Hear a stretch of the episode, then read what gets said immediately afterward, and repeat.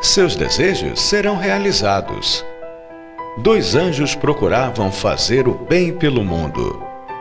Vendo dois lavradores que voltavam para casa depois de um dia de trabalho, tiveram uma ideia. Vamos dar 15 minutos de poder a esses dois homens. Tudo o que eles disserem daqui por diante será realizado. Trataram entre si e assim fizeram. Tocaram suas mãos invisíveis sobre a cabeça dos dois homens e puseram-se a observá-los.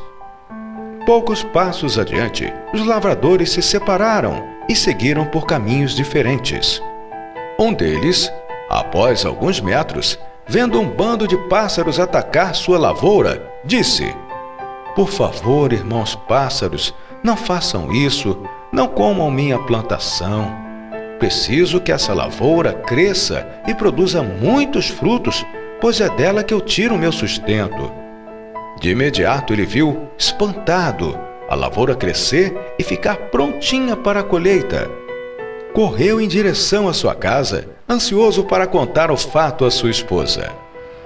Mas ao abrir a porta, a tranca que estava pendurada no alto caiu sobre sua cabeça e ele exclamou: Puxa, como sou descuidado! Assim que tiver dinheiro, vou reformar toda essa casa para dar mais conforto à minha família. E num segundo, uma casa maravilhosa apareceu à sua frente. Assustado, sem entender nada, sentou-se na poltrona achando que estava tendo alucinações. Nesse momento, ouviu lá de fora um pedido de socorro. Compadre, compadre, me ajude, eu estou perdido. Era seu companheiro que aos prantos lhe dizia: Eu não sei o que aconteceu. Quando nos separamos, eu segui para minha casa. Vi um bando de pássaros atacando a minha lavoura.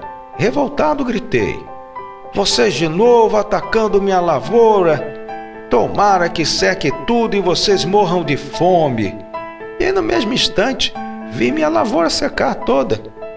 Acreditando estar vendo coisas, corri para casa e, ao abrir a porta, a tranca que estava pendurada caiu sobre a minha cabeça. Então, já nervoso e com raiva, gritei: por que esse casebre caindo aos pedaços não pega fogo?